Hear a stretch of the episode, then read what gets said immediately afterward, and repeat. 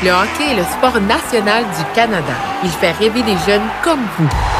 Ce sport permet d'unir les personnes de toute origine et classe sociale et inspire même à y faire carrière. Mais ceci n'a pas toujours été le cas pour les personnes afrodescendantes. Il y a un moment dans notre histoire où certains disaient que les Noirs étaient trop faibles, que le climat des arénas était trop froid ou encore qu'ils n'étaient pas suffisamment intelligents pour comprendre l'hockey. Mais un homme tenait fortement à briser la glace sur ce stéréotype. Son nom, Art Dorrington.